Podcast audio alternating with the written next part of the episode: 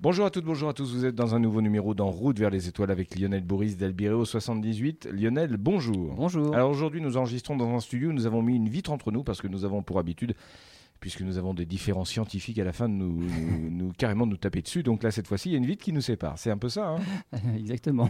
ça le fait rire. Il sait pas quoi me répondre. Euh, alors on va justement, tiens, on va parler aujourd'hui des retombées de l'astronomie. Alors, on avait déjà un peu parlé de, de ça à l'occasion d'une autre émission, en disant, en répondant à la question, mais est-ce que tout cet argent-là qu'on met pas dans l'astronomie, c'est pas de l'argent qu'on pourrait économiser pour être utilisé à autre chose?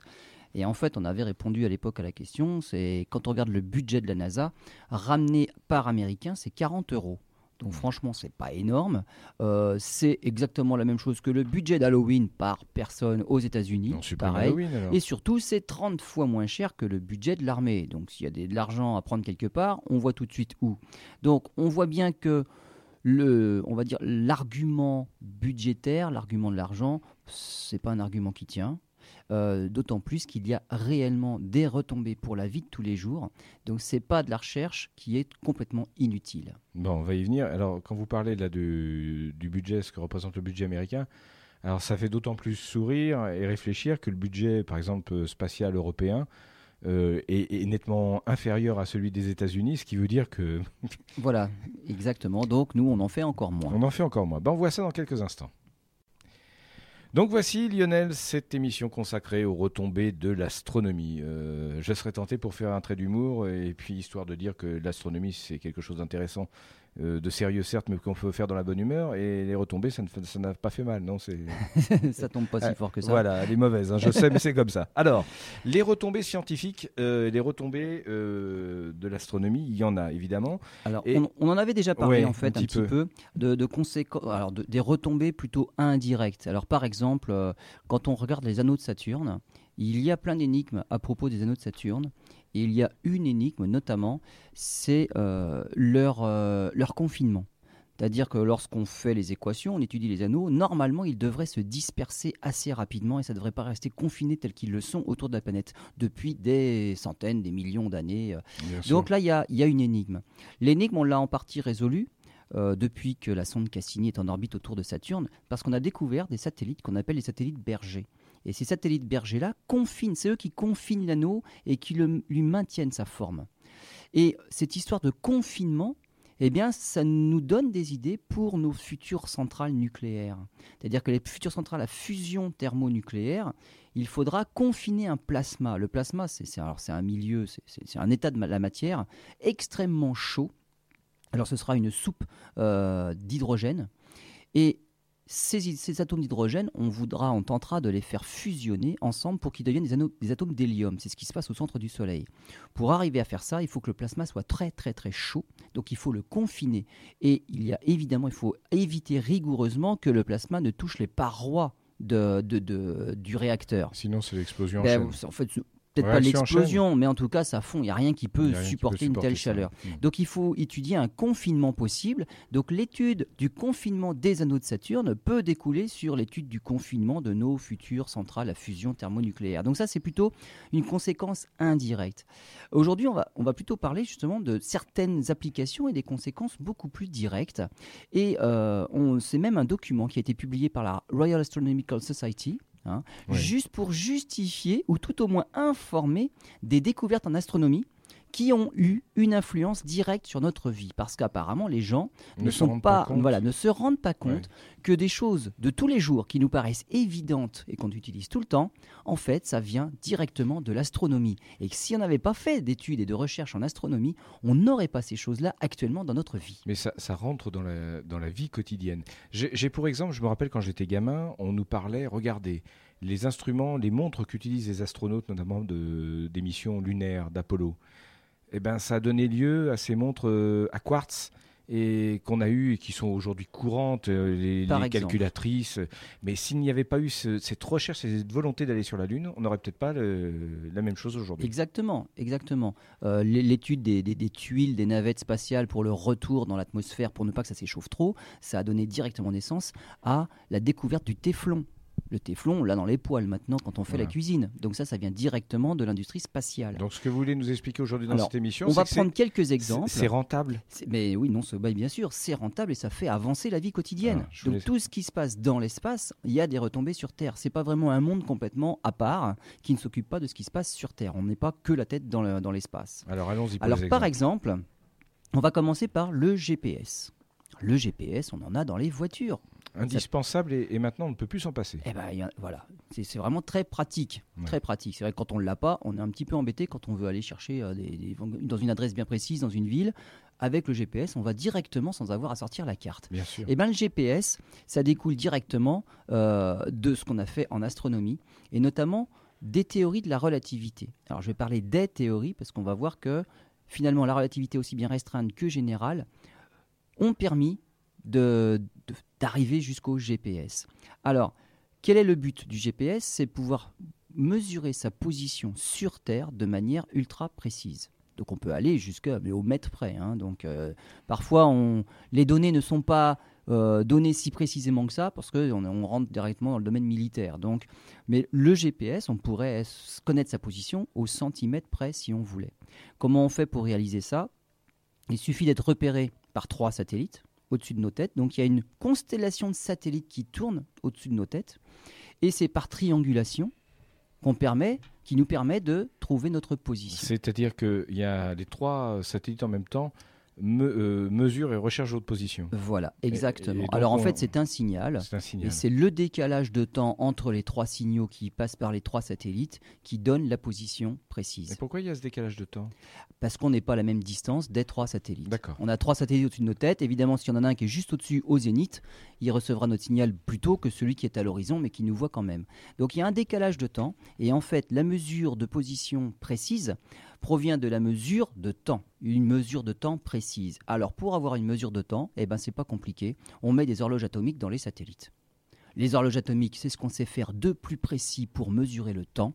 Donc a priori, ça doit marcher. La précision, c'est quoi? L'horloge atomique, c'est euh, 10 moins 15 secondes. C'est la femtoseconde. Oui, donc, euh, Donc la femtoseconde, c'est très très très petit. C'est une seconde sur 30 millions d'années le décalage. oui, c'est ce que j'allais vous dire. Sur Voilà. plusieurs- les décalages, on s'en aperçoit sur plusieurs milliards d'années. Euh, C'est ça, ouais. Voilà, ça. Donc euh, donc c'est très très précis. Donc c'est très stable surtout. C'est très stable. Euh, les horloges atomiques, donc on, ça- c'est- on dit atomique parce que c'est basé sur un phénomène d'un atome particulier, c'est le, le césium euh, 133. Et à l'intérieur de cet atome-là, il se passe quelque chose et ça donne une fréquence ultra précise. Et cette fréquence-là est stable et elle n'existe qu'à une certaine fréquence tout à fait fixe et précise. Et on se sert de cette fréquence-là pour faire une horloge. Et donc, on, on Donc en c'est plus des les... battements de pendule, ça au moins c'est rigoureusement précis. Et les satellites en sont équipés. Les satellites en sont équipés. Donc on se dit, ben, avec ça, on est tranquille. Euh, la précision requise hein, pour repérer au sol à 5 ou 10 mètres, c'est quelques dizaines, dixièmes de nanosecondes. Nanosecondes, euh, c'est un million de fois moins précis que ce que sait faire l'horloge atomique. Donc on est tranquille normalement. Oui, mais voilà, les dé- le décalage des horloges peut atteindre jusqu'à 45 microsecondes. Je vous vois venir. C'est mille fois trop. Donc l'horloge est précise, elle, celle qui est sur le satellite, mais on mesure des décalages, bizarrement, les horloges sont décalées jusqu'à même 45 microsecondes. Et là, on rentre plus du tout dans la précision requise parce qu'il y a un autre phénomène qui rentre en jeu. C'est-à-dire qu'on a une telle précision avec les horloges atomiques qu'on va découvrir des phénomènes bizarres liés au temps. Le temps n'est pas constant. Ça, c'est quelque chose de, de difficilement compréhensible, en tout cas concevable, mais c'est une réalité. C'est une réalité. Alors, c'est Einstein qui avait, qui avait montré ça avec la relativité restreinte. Donc là, c'est au début du siècle dernier déjà. Et on, on va, on, on va en, en donner un exemple. Euh, imaginons que on se, dé- rende jusqu'à une planète qui se trouve éloignée de 10 années-lumière. Alors 10 années-lumière, ça veut dire que la lumière, qui va à 300 000 km par seconde, met 10 années pour y aller. Nous, on imagine, on y va avec un vaisseau spatial et on va faire l'aller-retour. Donc on imagine, moi j'y vais, je prends une photo, je reviens pour vous montrer la photo. Avec les moyens actuels, c'est même pas la peine d'y penser, il faudra des milliers d'années pour faire l'aller-retour. Alors on imagine qu'on a un vaisseau un petit peu plus rapide et qui peut aller jusqu'à 10% de la vitesse de la lumière. Ça c'est rapide déjà. hein. 30 000 km par seconde. Alors, on risque pas d'y arriver pour l'instant avec la technologie actuelle. Donc on a un, vélo- un vaisseau qui est quand même très performant. Le terrien que vous êtes, vous allez attendre 211 ans pour me voir revenir Oui. pour faire cet aller-retour-là à 20, de, de 20 années-lumière aller-retour. Moi, par contre, ma montre m'aura dit que j'aurais vieilli de 210 ans. Donc je serais pas beau à voir au retour non plus, mais j'aurais l'impression d'avoir vieilli un an de moins que vous. On n'est qu'à 10% de la vitesse de la lumière. Il y a une espèce de décalage. Voilà, le, temps se dilate. Cette dilatation temporelle, on la voit beaucoup plus si on va plus vite. On imagine, je vais à 50% de la vitesse de la lumière, donc je vais beaucoup plus vite. Vous, vous aurez l'impression de me voir revenir au bout de 42 ans. Donc sur Terre, les horloges se seront écoulées pendant 42 ans pour me voir revenir. Moi, pas du tout. Pour moi, je n'aurais mis que 36 ans. Ça y est, j'ai déjà vieilli 6 ans de moins que vous juste sur ce déplacement-là. Mais en temps ou physiologiquement? Tout, Tout. le temps physique, le temps physiologique, le temps des montres. Mes secondes biologiques, physiques se sont étalées, se sont un petit peu allongées. Le temps a ralenti. Et le phénomène est d'autant plus important qu'on se rapproche de la vitesse de la lumière. Si je vais à 99% de la vitesse de la lumière, vous, vous allez finir par me voir faire l'aller-retour en presque 20 ans, parce que c'est à 20 années-lumière l'aller-retour. Oui, voilà, donc ça c'est. Donc vous vous allez approcher de 20 sur ans. vie, quoi. Alors bien. que moi, et on appelle ça un temps propre, celui de celui qui se déplace, je n'aurais voyagé que 9 ans. Là, je peux y aller faire mes 20 années-lumière. J'ai j'ai vieilli que de 9 ans. Vous, vous auriez l'impression que on- vous, vous avez vieilli de 21 ans. Donc là, du coup, on a 12 ans d'écart. C'est plus du tout pareil. Donc on voit que la vitesse de déplacement dans l'espace joue un rôle sur le temps. Et le temps se dilate. Donc, alors ce phénomène, on l'a donc sur les satellites, c'est beaucoup moins prononcé. Bien Ce évidemment. phénomène, on l'a sur Ouais. les satellites. Ouais. Alors ça, c'est la relativité restreinte Ouais. qui dit que le temps se dilate quand on va vite. La relativité générale nous apprend autre chose, c'est que le temps se dilate lorsque l'on est dans un champ de gravitationnel. Plus un champ de gravité est important, et il se passe le même phénomène, plus le temps ralentit, plus le temps se dilate. Donc avec la Terre. Par exemple avec la Terre. Mm. Alors, avec un trou noir, c'est encore plus phénoménal, puisque c'est là qu'il y a le champ de gravité le plus important. Et on pourrait dire le meilleur des réfrigérateurs, c'est le trou noir. Vous laissez pendre euh, des aliments au bout d'un câble qui traîne du côté du trou noir. Finalement, c'est pas parce que c'est froid, c'est parce que le temps s'est arrêté. Du coup, ça, ça ne peut pas. euh, Ça, ça ne bouge plus. Exactement. Exactement, ça n'évolue pas, donc les aliments ne peuvent pas se détériorer, le temps ne bouge plus. Donc euh, C'est on, le ne meilleur meurt des pas- frigos. on ne meurt pas, mais quelqu'un il meurt pas. Bah euh, voilà. En tout cas, le temps s'arrête. Le temps ça. Le temps s'arrête, il se dilate. Alors, la relativité générale a montré que la gravité jouait ce rôle-là. Dans le champ gravitationnel de la Terre, si tous les satellites sont rigoureusement à la même altitude, ils, donc ils, ils ont le même champ de gravité, les horloges ne se décalent pas. Le problème, c'est qu'ils ne sont pas tous tout à fait à la même hauteur, mais un autre phénomène, c'est que le champ de gravitationnel de la Terre n'est pas rigoureusement homogène partout. La Terre n'est pas une sphère parfaite, et il y a des endroits où la gravité est plus forte que d'autres. Ah, ça se joue à pas grand-chose. Mais ça se joue suffisamment pour aller dérégler nos horloges qui étaient ultra précises à 10-15 secondes près. Et voilà pourquoi nos horloges se décalent beaucoup trop par rapport à ce qu'on voudrait faire. Donc on a envoyé des satellites dans l'espace pour mesurer ce qu'on appelle le géoïde et la vraie forme du champ gravitationnel de la Terre, qui n'est pas homogène du tout. Et on sait où sont les endroits où le champ de gravité est un petit peu plus fort et où sont les endroits où le champ de gravité est un petit peu plus faible. Et on sait apporter ces corrections-là pour recaler les horloges. Et on est obligé d'apporter ces corrections, sinon les horloges aur- ah, nous apporteront une précision qui sera absolument catastrophique. Donc, quand on a compris ça, et quand on applique ça, ça y est, nos satellites qui prennent en compte les effets de la force de gravité sur le décalage temporel, eh ben, nous permettent d'atteindre la précision nécessaire pour se repérer au sol grâce au GPS. Voilà, oui, c'est effectivement un, un phénomène fantastique, un peu à la limite de la science-fiction, mais réel, et, et donc qui affecte notre vie quotidienne. Tout à fait. Très bien. On fait une première pause, on poursuit notre sujet euh, dans quelques instants, puisqu'on va continuer, vous allez continuer, ce, si je puis m'exprimer ainsi, ce bestiaire, euh, euh, c'est pas le mot qui convient, mais enfin bref, euh, ces exemples qui montrent que l'espace et l'astronomie ont des retombées fort positives sur notre vie quotidienne. Voilà, on poursuit dans cette émission consacrée aux retombées de l'astronomie sur la vie quotidienne. Nous étions en train de discuter un petit peu, euh, discuter un petit peu hors micro, et je, je suggérais à Lionel euh, de préparer une émission sur euh, ce qui explique le phénomène du temps. Mais c'est une excellente idée, voilà. de toute façon. Parce que vous ce êtes phénomène tout à fait immatériel qui est Voilà. le temps, mais, mais qui nous sert bien. Et de toute façon, on voit bien que les choses évoluent. Alors, est-ce que ce temps est quelque chose de tangible, de réel? Ou c'est juste une notion qu'on a apportée sur des choses Voilà, je crois que c'est une émission passionnante qu'on pourra bah faire. oui, parce que là-dessus, la dilatation du temps, c'est quand même quelque chose d'assez extraordinaire qu'on a du mal à s'imaginer. hein. Ben oui. Mais c'est grâce à cette dilatation du temps que, par exemple, dans les accélérateurs de particules, les physiciens peuvent voir ce qu'il se passe. Les particules sont tellement instables pour certaines qu'on n'aurait pas le temps, si ce temps n'était pas dilaté, on n'aurait pas le temps de les voir. Et là, on voit leur trajectoire, on a le temps de les étudier Hmm. parce que leur temps s'est dilaté et on le voit ce temps-là. Voilà, et puis après tout, vous nous avez expliqué euh, la loi de la gravitation, la loi de la, la gravité, enfin tous ces principes physiques, de la physique. euh, donc il faut aussi s'atteler à une émission sur ce sujet. C'est une excellente idée. Voilà. Alors on poursuit dans, dans les exemples que vous souhaitiez nous donner pour expliquer que l'astronomie, la recherche spatiale ont des effets très positifs euh, sur la vie quotidienne des, des terriens. Alors, on va repartir dans l'espace avec les ondes gravitationnelles. Alors, qu'est-ce que sont ces choses-là? C'est encore des ondes de gravité. Donc, la gravité, c'est euh, la force qui nous attire. Les objets massifs sont attirés par la force de gravité. Et cette force de gravité, donc, on imagine dans l'espace qu'il y a des ondes de gravité qui circulent euh, et qui sont produites par des phénomènes euh, ultra violents, genre des deux étoiles à neutrons ou même deux trous noirs qui tourneraient l'un autour de l'autre. C'est comme si par exemple on bougeait le doigt en cercle euh, sur la surface d'un lac, ça fait des rides qui se propagent. Donc dans l'espace se propagerait aussi ce genre de rides, mais des rides de gravité.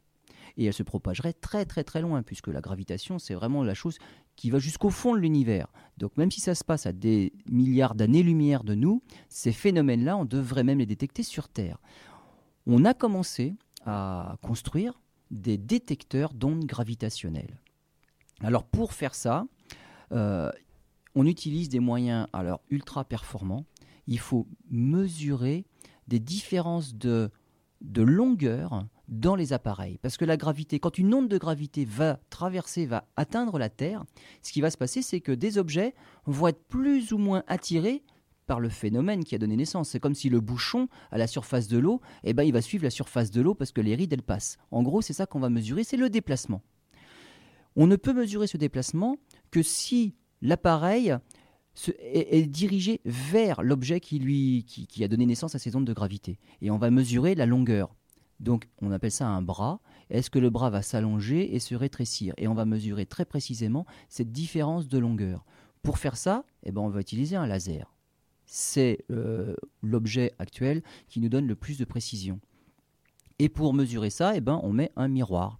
Donc on va faire réfléchir la lumière laser sur un miroir. Et pour augmenter les chances de détecter la moindre variation de longueur de ce bras-là, eh ben, il faut que le bras soit quand même assez grand. Et donc on a des appareils avec des bras de plusieurs kilomètres de long. On a le rayon laser qui part sur des kilomètres, qui se réfléchit à l'extrémité et qui revient sur des bras de plusieurs kilomètres de long. Et là, on va chercher à mesurer, mais des choses, mais des, des, de, de, de microns, quoi. Mais on est capable de mesurer. Pour arriver à une telle précision, bien évidemment, il va falloir s'affranchir de toutes les perturbations terrestres. Si vous avez un tremblement de terre qui se passe, ça, mais ça va largement déformer le bras au-delà de la précision qu'on attend pour la détection même des ondes gravitationnelles. Donc, il faut trouver un moyen pour isoler l'instrument de toutes les perturbations qui viendraient de la Terre. On fait comment? Alors, on fait comment? On a réussi à suspendre les miroirs avec des, petits fils. hein. ce sont des fils qui sont faits en fibre de silice. Et avec ces fibres de, de silice là, eh bien, on arrive carrément à isoler les miroirs eh bien, de toutes les perturbations causées par l'entourage. Ça marche. Et on arrive de cette manière à détecter les plus infimes variations dues à un passage d'onde gravitationnelle. Donc la moindre gravité, s'il y a un changement dans la force de gravité, eh ben, le bras va changer de longueur. Et c'est grâce à ces petits fils-là qui ont isolé les miroirs de tout ce qui se passait sur Terre. Lorsque ça, ça a été mis au point pour les détecteurs d'ondes gravitationnelles à des milliards d'années-lumière, pour mesurer des phénomènes, eh ben on s'est rendu compte que c'était quand même un détecteur ultra performant pour mesurer la moindre variation de gravité, quelle qu'elle soit.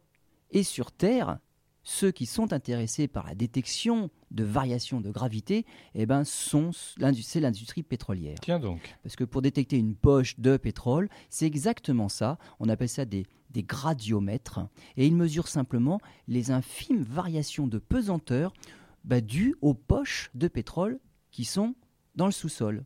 Et c'est ça l'instrument, c'est ça, ça mesure les différences de gravitation. Mais pour être capable de mesurer ces infimes différences de gravité, eh ben, il faut un appareil qui, justement soit capable de mesurer les petites variations. Et on s'est servi de ça, justement, de ce qu'on avait fait pour les détecteurs d'ondes gravitationnelles pour faire d'autres appareils dont on se sert maintenant sur Terre pour détecter autre chose qui a évidemment un lien avec la gravitation. Donc les petites, euh, les petites fibres de silice, maintenant on en trouve dans d'autres appareils. Mais ça a été euh, une découverte d'abord pour l'astronomie. On s'en est servi aussi euh, pour autre chose, encore plus étonnant, pour les freins à disque. Ah oui. Parce qu'en fait, on, on s'est rendu compte que pour accrocher ces fibres de silice au miroir, eh ben, il fallait trouver un truc. Il fallait trouver un truc, alors nous on l'a trouvé, hein. Euh, c'est du carbure de silice. Alors comment lier le carbure de silice à différents matériaux? Ça, ça a donné naissance justement à des freins en céramique et à des freins à disque de haute performance. Donc c'est la fibre de silice d'abord pour isoler les petits miroirs, mais la fibre de silice en elle-même, c'est un très bon, on va dire, isolant de vibration. Et comment accrocher cette fibre de silice sur ces petits miroirs? Eh bien simplement, cette espèce de colle-là, ça a donné naissance et ça a découlé directement dans comment on va faire des freins à disque. Et c'est cette nouvelle matière qu'on utilise tous les jours maintenant justement dans les freins. Et ça, ça vient de l'astronomie au départ. Et c'est, euh, bah, ça découle directement dans la vie de tous ah les jours. Oui, puis c'est, une liaison euh, parfaitement incertaine, parce qu'on pourrait, on pouvait pas la deviner comme ça. Hein. On pouvait, voilà, exactement. On pouvait pas la deviner comme ça, mais il y en a qui ont l'idée, puisque ça marche dans ce cas-là, Bien sûr. Eh ben, on pourrait l'appliquer à d'autres cas, et des cas intéressants et qu'on cherchait depuis longtemps. Donc euh, c'est pour ça que quand on est scientifique, il faut essayer de voir un petit peu ce qui se passe ailleurs et on a des découvertes qui peuvent s'appliquer à d'autres domaines. C'est important ce que vous venez de dire parce qu'on a abordé plusieurs fois la question, vous l'avez abordé, mais ça veut dire, veut dire qu'il faut laisser la, recherche ne peut pas être a priori rentable et, productive. Il faut la laisser partir dans tous les sens. Il faut laisser la recherche fondamentale euh, fouiller, fureter. La recherche fondamentale. L'astronomie, c'est avant tout de la recherche fondamentale. On ne sait pas si on va y arriver. On a des idées, on sait comment il faut faire, mais on a tout à défricher, on a tout à découvrir. Et toutes ces découvertes qu'on va mettre au point pour arriver au but final, faire un détecteur d'un phénomène particulier, eh ben, ça nous fait découvrir plein de choses qui peuvent s'appliquer après. Si on fait que de la recherche appliquée à un phénomène particulier, tout est brimé et finalement on découvre rien. C'est important pour certains, euh, je n'en citerai aucun de ces 50 dernières années, mais c'est important pour comprendre euh, l'intérêt d'avoir un bon ministre de la Recherche à chaque fois. Qui comprennent cet aspect parce que en tout cas euh, c'est pas simplement c'est fondamental. c'est fondamental. Il y a la recherche fondamentale il n'y a pas d'objectif a priori c'est on recherche. Et finalement dans ce cheminement qu'on va finir par, par avoir, on découvre plein de choses au fur et à mesure. Et c'est ces choses-là qui, a priori, on n'avait pas la moindre idée de ce qu'on allait découvrir, qui s'appliquent après tout le temps, partout. Alors continuons dans ces exemples. Autre exemple. La, médecine. La médecine et la fusion nucléaire. Et là, on va aller voir ce qui se passe du côté des grands télescopes, comme le VLT européen. Alors, le, VLT, c'est le Very Large Telescope. On a quatre miroirs de 8 mètres 20 dans le désert d'Atacama. Et ça, évidemment, comme maintenant ça commence à bien tourner, on a des idées encore plus folles. Le ELT, c'est l'Extremely Large Telescope, euh, et celui-là, c'est 42 mètres de diamètre. Donc, dans nos projets de télescopes européens, de gros télescopes, on a un, télescope de 42 mètres de diamètre. Évidemment, ce n'est pas un miroir monolithique d'une seule, pièce. Le nid d'abeille, vous pensez au nid d'abeille? Voilà, exactement. Ce sont des, des, petits miroirs hexagonaux. Il y en aura 1000 miroirs hexagonaux de 1m80 chacun, il me semble, pour former un grand miroir de 42 mètres. Pour réussir à faire un miroir comme ça avec des petits morceaux, évidemment, le but c'est que le miroir final ait une forme parfaite. Donc, il faudra qu'il épouse la parabole parfaite sur 42 mètres de diamètre. Donc, les miroirs vont être tous réglés les uns par rapport aux autres. Donc là, il faut, des pièces qui soient euh, fabriquées avec une extrême précision. Euh, ces miroirs-là, en plus, on va leur adjoindre un petit appareil qu'on appelle euh, l'optique adaptative. Donc régler les miroirs eux-mêmes, miroirs primaires, pour qu'ils gardent la bonne forme, ça on appelle ça l'optique active. Au dos de chacun des miroirs, il y a des petits vérins qui vont les pousser, les tirer, de manière à ce qu'ils soient toujours dans la bonne direction par rapport à tous les autres. Et ça, plusieurs fois par seconde, des centaines de fois par seconde. Donc ça, c'est l'optique active pour que le miroir soit de la bonne forme. Et en plus, on va faire d'autres appareils, donc, par exemple l'optique adaptative. Adaptative, c'est un autre miroir qui, lui, va se déformer juste pour compenser les perturbations de l'atmosphère. Quand l'atmosphère est turbulente, l'image qui arrive sur un instrument, eh ben, elle est floue et on a l'impression que ça se déforme. Comme si on regardait, on va dire, une pièce, mais à travers un aquarium dont on est en train de bouger. L'eau bouge à l'intérieur, eh ben, ça, ça fait bouger tous les objets qui sont de l'autre côté. Et donc c'est pour compenser ces turbulences atmosphériques qu'on fait un autre appareil, l'optique adaptative. Donc là, on est en train de fabriquer des choses d'une extrême précision pour pouvoir atteindre les objectifs qu'on s'est fixés. Il est tout à fait inutile de fabriquer un télescope de 42 mètres de diamètre si la résolution finale ne dépasse pas celle d'un télescope de 20 cm. exactement. Donc autant qu'on euh, qu'on arrive à nos, ambitions, qu'on atteigne nos objectifs, 42 mètres de diamètre, mais avec la résolution d'un télescope de 42 mètres de diamètre. Hein. Alors les retombées sur l'imagerie médicale Eh bien, par exemple, euh, en imagerie médicale, euh, ça vient des détecteurs que l'on met sur nos télescopes. Par exemple, l'optique, en astronomie, on ne reste pas dans le domaine visible, on s'est décalé vers les grandes longueurs d'onde et vers les petites longueurs d'onde. Vers les grandes longueurs d'onde, c'est les détecteurs infrarouges. Et ils sont toujours plus performants. Le problème en infrarouge, c'est qu'on a des images bruitées. Donc on sait traiter les images pour enlever le bruit du signal. Et on a des signaux extrêmement faibles qui ont été délivrés du bruit. En imagerie médicale, c'est exactement ça qu'on a besoin de faire aussi. Si on veut des images nettes, eh ben le corps avec tous les vaisseaux sanguins, ça va apporter du bruit, du bruit aléatoire. Il faut pouvoir traiter les images pour pouvoir enlever ce bruit-là. Donc tous les détecteurs et les traitements d'images qui ont été réalisés pour l'astronomie peuvent directement s'appliquer à l'imagerie médicale qui, elle, est aussi bruitée. Voilà, du fait, oui, d'accord. Et, la fusion Et pour la fusion, alors nos grands futurs réacteurs de fusion thermonucléaire, si jamais ont besoin justement d'outils capables de réaliser des pièces très précises comme on en a besoin pour la fabrication de ces, grands, de ces futurs grands télescopes. Et donc, tout ce qu'on a été amené à, découvrir et à inventer pour pouvoir construire ces grands télescopes, ça va nous servir pour les grands projets que seront bah, nos futures centrales nucléaires, si un jour elles existent. Voilà, si un jour elles existent, en tout cas pour en assurer une parfaite sécurité. Exactement. On se retrouve dans un instant. Voilà, on poursuit sur ce sujet concernant les retombées de l'astronomie sur la vie quotidienne, sur la science, sur euh, on parlait tout à l'heure de la recherche pétrolière, de l'imagerie médicale, euh, de la fabrication de pièces pour les centrales euh, nucléaires, enfin de futures centrales de fusion nucléaire. Lionel, il y a aussi un aspect plus ludique et plus loisir, c'est la photo, enfin ludique et loisir non, puisque c'est utilisé aussi pour des applications professionnelles, les photos numériques. Voilà, exactement. Alors, les photos numériques, hein, avec nos appareils photo numériques ou même nos téléphones portables, maintenant on fait des photos avec une bonne résolution, eh bien tout ça vient d'une découverte euh, dans les années 70, même en 1969, c'est les capteurs CCD. Alors CCD, c'est Charge Coupled Device, donc c'est des, des, dispositifs à transfert de charge. Alors qu'est-ce que sont ces petites bêtes-là? J'allais vous poser la question. c'est une excellente question. Eh bien en fait, ce sont des, comme des puits vous imaginez une grille avec des petits puits les uns à côté des autres. Et à chaque fois qu'un grain de lumière, un photon, arrive sur un de ces puits, eh ben, il va générer un flot d'électrons qui vont tomber au fond du puits. Donc chaque photon va générer des électrons. Donc on se rend bien compte que plus l'intensité lumineuse est importante, donc plus, il y a de photons incidents, plus le puits va se remplir. Et comment ça marche? Eh bien on va simplement mesurer le nombre d'électrons qu'il y a dans chacun de ces petits puits. Et ce nombre d'électrons-là va nous donner directement euh, l'intensité du rayonnement qui a atteint chaque puits. évidemment, si c'est il y a une étoile à un endroit et à côté il n'y a rien, il y a juste euh, les puits qui sont sous cette étoile-là, enfin sous les photons qui viennent de l'étoile, qui vont se remplir d'électrons. Donc eux vont donner du signal et puis à côté, si c'est le vide absolu, c'est noir, eh ben il n'y aura pas d'électrons. Alors il y en a toujours, parce qu'on ne peut pas évidemment considérer que tout est parfait. Il y a quand même des électrons qui vont être générés tout seuls, ne serait-ce que par l'agitation thermique et tout ça. Bon, on a du bruit de fond. Et évidemment, nous, on s'arrange pour nettoyer les images de tous ces bruits parasites qui ne sont absolument pas dus à ce que l'on regarde. Donc, ces dispositifs à transfert de charge, ces petits capteurs CCD-là, sont des capteurs numériques qui ont vu le jour en 1969.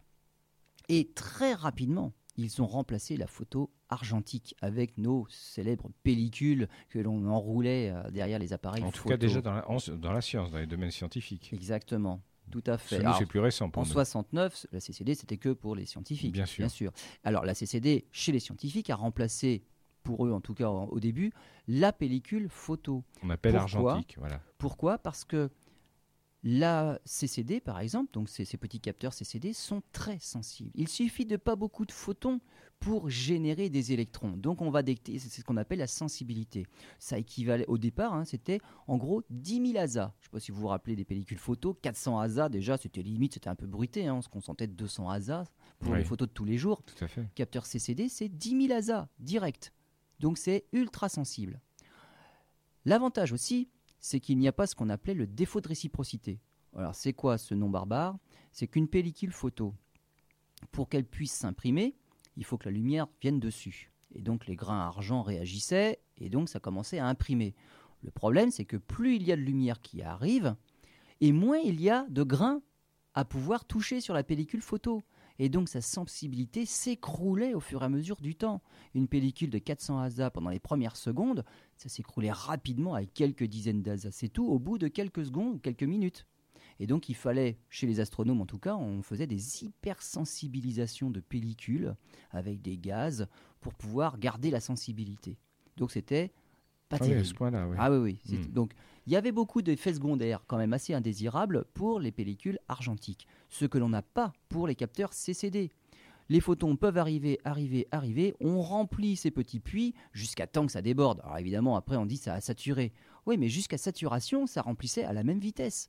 Il n'y a pas eu de baisse de réactivité, il n'y a pas eu de baisse de sensibilité. D'où l'utilité, l'avantage. Voilà. Et mmh. l'autre avantage, c'est de traiter ça numériquement sur ordinateur. On n'a pas à développer la pellicule, et une fois que c'est développé, de toute façon, on ne peut rien en faire. Alors que là, les images, on les récupère, c'est un format numérique, et on peut traiter, on peut faire tout ce qu'on veut avec. Donc c'est vraiment un gros avantage. 1969, donc on a inventé ces capteurs CCD et on a, les astronomes ont commencé à les utiliser dès 1970. Alors évidemment, avant, c'était des tout petits capteurs, hein, quelques, quelques pixels de côté. Il fallait apprendre tout ça. Il fallait apprendre à, aller lire tous les électrons. Donc on doit transférer les charges. Voilà pourquoi on appelle ça dispositif à transfert de charge, parce qu'il n'y a qu'une seule lecture à la sortie. Et donc il faut aller transférer tous les petits puits les uns après les autres pour lire combien il y avait d'électrons à l'intérieur. Depuis bah les choses ont évolué. Et les capteurs CCD, en fait, pour les astronomes amateurs, maintenant, on sait, ça se compte en 8, 10, 15 millions de pixels. Dans les appareils photo numériques, pour les photographes, c'est du 20 millions de pixels. Les astronomes professionnels ont des caméras, alors on en a notamment sur nos gros télescopes euh, européens, on appelle ça des mégacams, mais c'est plusieurs dizaines de millions de pixels. Donc évidemment, pour lire tout ça, il y a intérêt à avoir de gros disques durs parce que ces images sont extrêmement gourmandes en mémoire. Donc il faut aussi avoir le dispositif qui peut lire une image par derrière. en tout cas, avoir un sacré réseau d'ordinateurs pour euh, travailler. Voilà, faut être équipé par derrière pour lire une image, c'est quelques gigaoctets, c'est impressionnant. Eh bien tout ça maintenant est passé évidemment dans le domaine de plus en plus public. Les amateurs ont des CCD de plus en plus performantes et euh, la, la réduction aidant, finalement, on trouve ces capteurs CCD dans nos appareils photo, sont devenus tous numériques, et dans les téléphones portables, eh ben, on a des écrans de plus en plus, je dire, fins, d'une meilleure résolution. On peut prendre des photos bah, qui sont quand même drôlement bien maintenant avec des appareils photo numériques, alors que les capteurs sont tout petits. Donc là, il y a eu une réelle évolution. On est passé dans le tout numérique grâce à cette invention-là de dispositifs à transfert de charge tout à la fin des années 60. Oui, effectivement. Donc c'est assez intéressant. On atteint une limite. Enfin, ces capteurs sont surtout très intéressants. Vous l'avez remarqué, et dit dans, toute la rubrique, là, dans toute cette partie, pour la science. C'est un peu quand on a 20 millions de Euh, comment dites-vous euh, pour les, Les pour- pixels. de 20 millions de pixels ou même plus pour un touriste qui veut prendre en photo la Tour Eiffel, est-ce vraiment bien nécessaire non, non, Enfin, ça, c'est- c'est voilà, autre chose, c'est un autre débat. Mais, Mais comme tout est numérique, oui. quand on prend une photo avec son appareil portable, on peut la transférer directement. oui, c'est ça. C'est- une Mm. révolution. Avant, on prenait une photo, il fallait la développer, et puis après, il fallait envoyer ses photos, mais par la poste. De base, le principe reste le même. C'est-à-dire La photographie, Ah oui, oui. c'est la même chose. hein. Ah ben, au départ, c'est sur pareil. une argentique ou sur- que ce soit sur, sur- sur ces petits puits. C'est- Voilà, c'est non, ça. mais je, voilà, c'était juste une voilà, il faut un objectif euh, au départ pour d'accord. focaliser l'image dessus. un... C'est le capteur qu'on a changé. Voilà, C'était une pellicule argentique, c'est devenu, on va dire, un capteur numérique. Mais l'image se fait au même endroit, exactement de la même façon avant. Là, le principe optique au départ, et il est le même, celui-là n'a pas changé. Revenons-en à un aspect de l'astronomie qu'on a évoqué dans d'autres émissions et d'autres rubriques. C'est que j'imagine avec ces, ces capteurs et ces, faux- euh, ces appareils numériques, les télescopes qui sont euh, construits vont permettre, vont ainsi permettre de voir beaucoup, beaucoup plus loin. Alors, évidemment, puisqu'ils sont de plus en plus sensibles. Ça va de soi, Donc mais on a des capteurs très sensibles. Ce qui veut dire, c'est que pour une même pause, c'est-à-dire que les astronomes font des pauses, c'est pas quelques secondes. Vous, vous, quand vous faites une photo avec votre appa- appareil numérique, dès que vous vous dites je fais une pause d'une seconde, c'est Ouais. saturé. Ouais, des fois même j'ai appuyé sur le bouton, je le sais pas. Euh, voilà, Voilà. exactement. Euh, quand on fait des photos du ciel profond, c'est pas en secondes que ça, Mm. que ça se mesure, c'est en heures. Donc on laisse l'appareil photo, entre guillemets, enfin la, la- la caméra CCD, le capteur CCD, on le laisse ouvert pendant des heures pour capter suffisamment de photons qui viennent du fin fond de la galaxie, ou du fin fond de l'univers, même pas que de la galaxie. Donc, si on veut diminuer ces temps-là, bah, il faut avoir des capteurs d'autant plus sensibles. Si le capteur est deux fois plus sensible, on peut diviser par deux le temps de pause pour avoir le même résultat. Dans les faits, c'est pas ça qui se passe. C'est qu'on va garder le même temps de pause pour voir des choses qui sont encore plus faibles. Donc pour aller encore plus loin. Donc on va toujours garder le même temps de pause. Euh, pour faire certaines photos, même, on a, on a battu des records. Ce sont des pauses qui ont été étalées sur plusieurs nuits d'affilée. Et il y a des pauses cumulées qui font plusieurs jours. Mais en nuits séparées. Parce que Voilà, on a, il fait pas nuit pendant des jours d'affilée. Voilà, et comme vous l'avez expliqué tout à l'heure, avec une pellicule classique argentique, ben, ça on n'aurait jamais pu le faire. Non, parce que la pellicule, elle aurait été saturée, elle n'aurait plus aucune sensibilité Voilà. bien avant. Tout vous Donc, expliquer. ça les- ne marche les- pas. Voilà pourquoi il fallait l'hypersensibiliser à l'époque où on s'amusait encore avec des, des- des- des pellicules argentiques. Très bien, on fait une pause, on se retrouve pour la dernière partie. Dernière partie de cette émission consacrée à, aux retombées pardon, euh, de l'astronomie sur la vie quotidienne. Il y a quelques instants, vous nous parliez, Lionel, de la photo numérique, euh, de cette grande avancée, de cette grande invention qui date de 1970 hein, déjà, 1969, donc comme quoi les, Déjà. les inventions mettent quand même un certain temps pour euh, rentrer dans le domaine public. hein, c'est... S- Oui, oui, parce En que tout cas, dans au le- départ, ce ne sont que des Voilà. prototypes euh, de taille non négligeable. Ouais, ouais. Pour les industrialiser à des tailles correctes et puis avec un processus qui ne coûte pas trop cher pour que ça puisse Voilà, c'est ça. rentrer dans le domaine public, il faut quand même du temps. Mais c'est toujours la même chose qui se passe. Le temps passe et ça finit par arriver pour tout le monde. Alors justement, alors on continue les retombées de l'astronomie dans un domaine tiens, que j'ignorais totalement, puisque euh, on, on va parler de, du Wi-Fi. Le Wi-Fi. Donc, Alors pour parler du Wi-Fi, fil. il faut, euh, il faut remonter à- aux origines de la radioastronomie. La radioastronomie, c'est encore un domaine de longueur d'onde particulier. On a parlé de, de l'autre domaine visible, c'est ce que l'on voit. On a parlé des infrarouges tout à l'heure. Eh bien, si on va dans les longueurs d'onde encore plus grandes, on peut non pas voir le ciel, mais écouter le ciel. Et en fait, les objets émettent des ondes dans ce qu'on appelle le domaine radio, et finalement, on écoute. Donc, ça émet du bruit. Le Soleil émet du bruit. On peut écouter le Soleil. On peut écouter des galaxies. Ils ont leur propre euh, signature dans le domaine radio. Alors, malheureusement pour nous, euh, quand on quand on veut observer le ciel dans des grandes longueurs d'onde, il faut des capteurs d'autant plus grands. Parce que sinon, on perd en résolution. Donc, pour le domaine visible, des petits capteurs bien polis pour pouvoir réfléchir la lumière, ça suffit. Les capteurs sont d'autant plus grands si les longueurs d'onde sont grandes, mais du coup, l'avantage, c'est qu'on n'a pas besoin qu'ils soient polis aussi précisément. C'est-à-dire que les, grands radiotélescopes, eh ben, on met simplement une grille.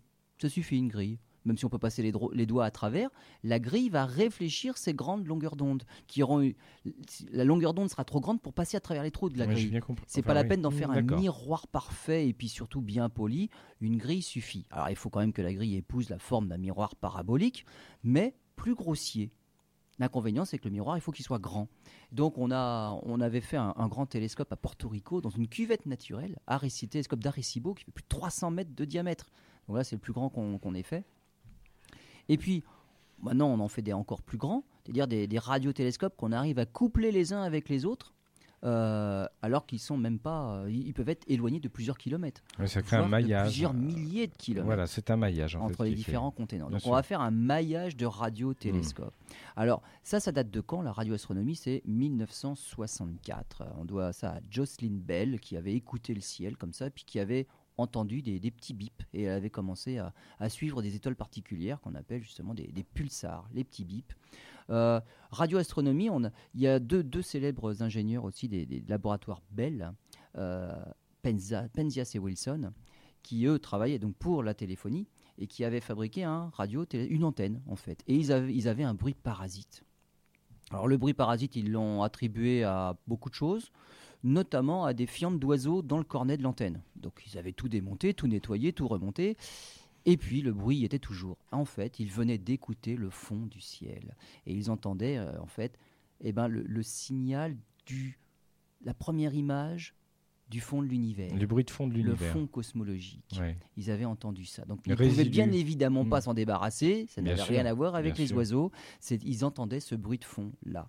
Et donc, le, écouter le ciel dans le domaine radio permet de découvrir des choses. Et notamment, on peut capter les ondes radio émises par des trous noirs en train d'exploser.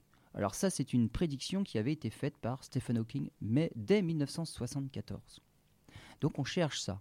Il y a un problème, c'est que quand on veut observer, enfin en tout cas dans ce cas-là, écouter des phénomènes qui se passent très loin dans l'univers, eh bien tout ce qui se passe entre l'endroit où se passe le phénomène et nous, chez, sur Terre, où il y a le récepteur, eh bien, sur le trajet, il peut se passer plein de choses et les ondes peuvent être déformées. On dit qu'elles sont distordues. Il peut y avoir des nuages de poussière, il peut y avoir du gaz. Donc, il peut y avoir plein de choses qui vont perturber ce signal-là.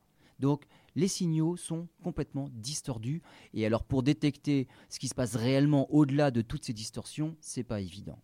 Eh bien, il y a un Australien qui a inventé, alors il s'appelle John O'Sullivan, qui a inventé une technique pour supprimer toutes ces distorsions et retrouver le signal tel qu'il était à l'origine au moment où il avait été émis. Et supprimer toutes ces distorsions-là, eh ben on l'a appliqué pour tous nos systèmes Wi-Fi. C'est un filtre Parce que bah, c'est un filtre, c'est pas tellement un filtre, c'est vraiment euh, enlever la distorsion d'un signal qui a rebondi sur les murs, qui est passé à travers plein de choses. Tous les objets ont fait rebondir le signal, il interfère avec lui-même, bref, il ressemble plus à rien. Tout ça sont des distorsions. Vous voulez dire que même en Internet Wi-Fi, si on n'avait pas ce, principe, on ne pourrait pas l'utiliser? Exactement. On ne pourrait pas reconnaître le signal du départ. Si ce n'est en étant bien en face de l'appareil et. Même pas. Même pas. Même pas, parce que le signal, il va dans tous les sens, et le signal qui nous vient même de tout droit, il sera perturbé par tous ceux qui ont été réfléchis sur tous les côtés. D'accord. Donc on a une somme de signaux qui viennent de partout, évidemment principalement de, l'objet qui est juste en face de nous, s'il est juste en face, celui qui l'a émis, mais en fait il va être en plus perturbé par toutes les réflexions à travers la pièce. Et donc le signal n'arrivera pas correctement. Donc toutes ces distorsions, il faut les supprimer pour retrouver un signal correct. Et donc c'est la radioastronomie et l'étude des signaux des radioastronomes qui a permis d'obtenir le Wi-Fi qu'on utilise tous les jours maintenant.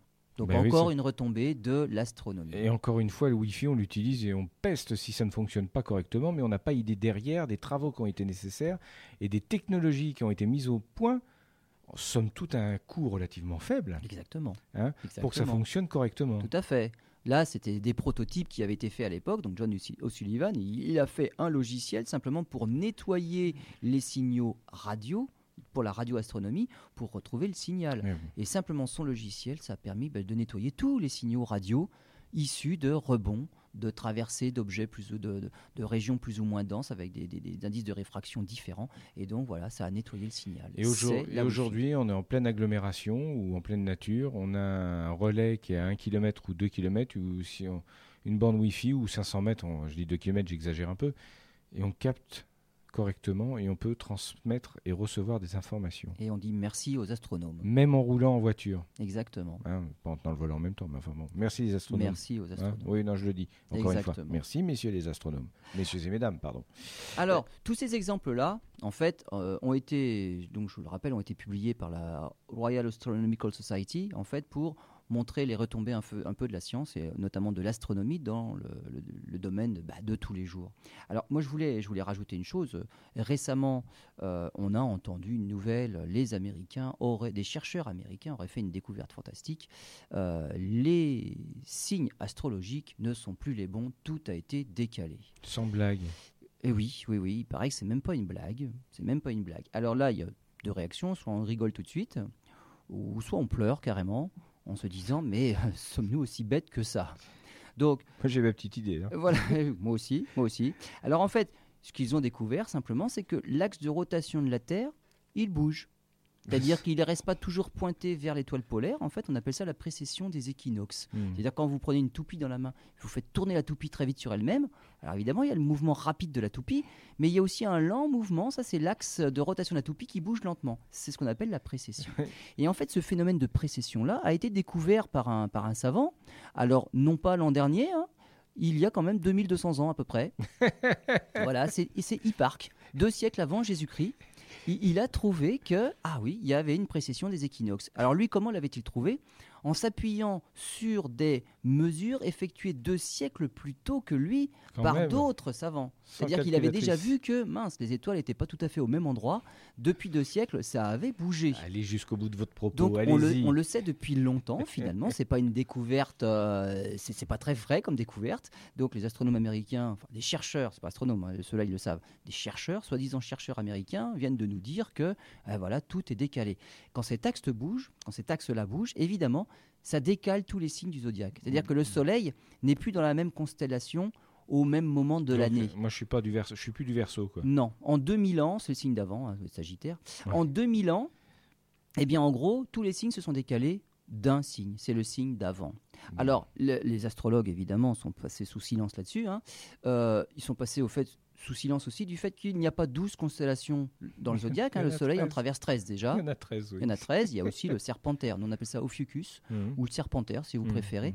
Euh, et autre chose en plus, c'est que les signes n'ont pas tous la même taille. hein. Si vous regardez votre horoscope le matin, euh, ils font tous un mois. C'est magique. Ouais. Le Soleil reste un mois dans toutes les Sauf constellations. que, sauf que. Bon, sauf que c'est pas vrai. hein, de- depuis qu'on a découpé les constellations, que la communauté scientifique, je ne parle pas des astrologues, la communauté scientifique s'est mis d'accord pour établir les frontières autour des constellations, ben, on se rend compte par exemple que le Soleil traverse les poissons en 46 jours ou 47 jours, la Vierge pareil, 45 ou 46 jours, le Scorpion en 6 jours. Mhm. Donc les Scorpions, c'est vraiment, ils sont rares ceux-là. Savez-vous qu'à 6 jours. savez-vous qu'à une certaine époque vous auriez fini sur un bûcher à dire des choses Il me semble bien, hein, Giordano Bruno euh, a fini comme ça. Donc, Alors, on, vous voulez on en vient, venir on vient où de faire, voilà, donc on vient de faire des, des- des découvertes comme ça. Donc, euh, ben voilà, avec tout ce qu'on a dit tout à l'heure, les retombées de l'astronomie dans le domaine public, euh, bah, il serait bien aussi de tenir les gens au courant que bah, la précession des équinoxes, c'est pas quelque chose qu'on vient de découvrir. Que, bah, je sais pas, la science a peut-être du mal à passer euh, dans les écoles, euh, dans les collèges, et que ben, on est quand même plus futé que ça. Et on vient pas de découvrir, il y a 15 jours, le phénomène de précession des équinoxes. Ça fait 2000 ans qu'on sait que les signes sont décalés. Alors, je, je vais essayer de synthétiser votre, ce que vous essayez de nous expliquer. C'est que grosso modo, on ferait mieux de passer notre temps à sensibiliser dans les écoles, les établissements universitaires et même dans la vie quotidienne les retombées et les chances que nous donne la recherche spatiale et la recherche d'astronomie, plutôt que d'aller divaguer, c'est votre propos, hein, je- j'exprime votre propos, divaguer euh, dans les signes zodiacaux, comme dirait Pierre Dac. Oui, ou tout au moins, dans ces cas-là, euh, que l'on que l'on ait l'impression quand même d'avoir appris quelque chose en science Hmm, et qu'on n'ait pas l'impression d'être toujours deux siècles avant Jésus-Christ, comme c'est le cas actuellement, et que même les journalistes dans les journaux de 20 heures ne relaient pas des informations comme celle-là. Ah, je vois, oui, d'accord. Bon, d'accord, oui, par exemple, Là, ça fait rire. les, les- les grands astrologues qui euh, Je aident parle les pas chefs- de l'astrologie, mais Euh, là, on, on parle de la précession des Enfin, équinoxes qui vient d'être découverte, Oui, et aux journaux de 20h, eh ben, on nous annonce et on reste 2, 3, 4 minutes sur cette information-là, comme, comme quelque chose de fantastique qu'on vient de découvrir. J'ai bien compris. Ça fait rigoler, ça fait 2200 ans que les astronomes le savent. Et on ne parle pas du reste. Et on parle, voilà, c'est ça. Hein. C'est-à-dire qu'on visiblement, la science, c'est quelque chose qui est tout à fait mystérieux encore, et on n'a pas l'impression qu'on sache, mais à quel niveau on en est réellement dans la science. Mm, mm. Là, on dirait qu'il y a vraiment un fossé entre le monde des scientifiques et les autres. D'où l'utilité d'une émission comme celle-ci qui explique que la science est dans tous les instants de la vie. Exactement, et que la science, c'est pas un mystère. Et que c'est fantastique. On, sait faire plein de choses maintenant, ça vient de la science, mm. c'est pas mystérieux. Il y a plein de choses qu'on ne sait pas encore faire, on a des idées, on a des hypothèses, on a des expériences en cours, mais en tout cas, il y a plein de choses que l'on connaît maintenant et plein de phénomènes que l'on sait expliquer depuis très longtemps. Et puis ce qui est passionnant, c'est qu'à chaque fois qu'on explique un phénomène, on en découvre d'autres et qu'il faut les expliquer à, à, partir de là, il faut trouver des explications. C'est ça qui est passionnant. ce qui est passionnant en science, hmm. c'est quand on a une réponse négative. C'est-à-dire on fait une expérience et zut, ça marche pas. Pourquoi, ça n'a pas? marché? Et ça, ça, découle sur plein de choses. Hmm, hmm. Quand tu as une expérience, la réponse est positive, et on se dit à quoi ça servait de la faire dans ces cas-là? C'était bah juste pour vérifier. Aucun intérêt. C'est quand ça marche pas que ça devient intéressant. Parce que alors là, il y a plein de choses en dessous. Très bien Lionel, merci pour cette euh, émission passionnante. Donc euh, si aujourd'hui vous utilisez votre GPS dans votre voiture, sachez que eh bien, c'est grâce à l'astronomie, grâce à la science. Euh, et si vous avez un, appareil photo numérique, même dans votre téléphone euh, mobile, eh bien, sachez que c'est encore grâce à la science et à l'astronomie. On se retrouve euh, dans une prochaine émission pour un nouveau sujet. Au revoir.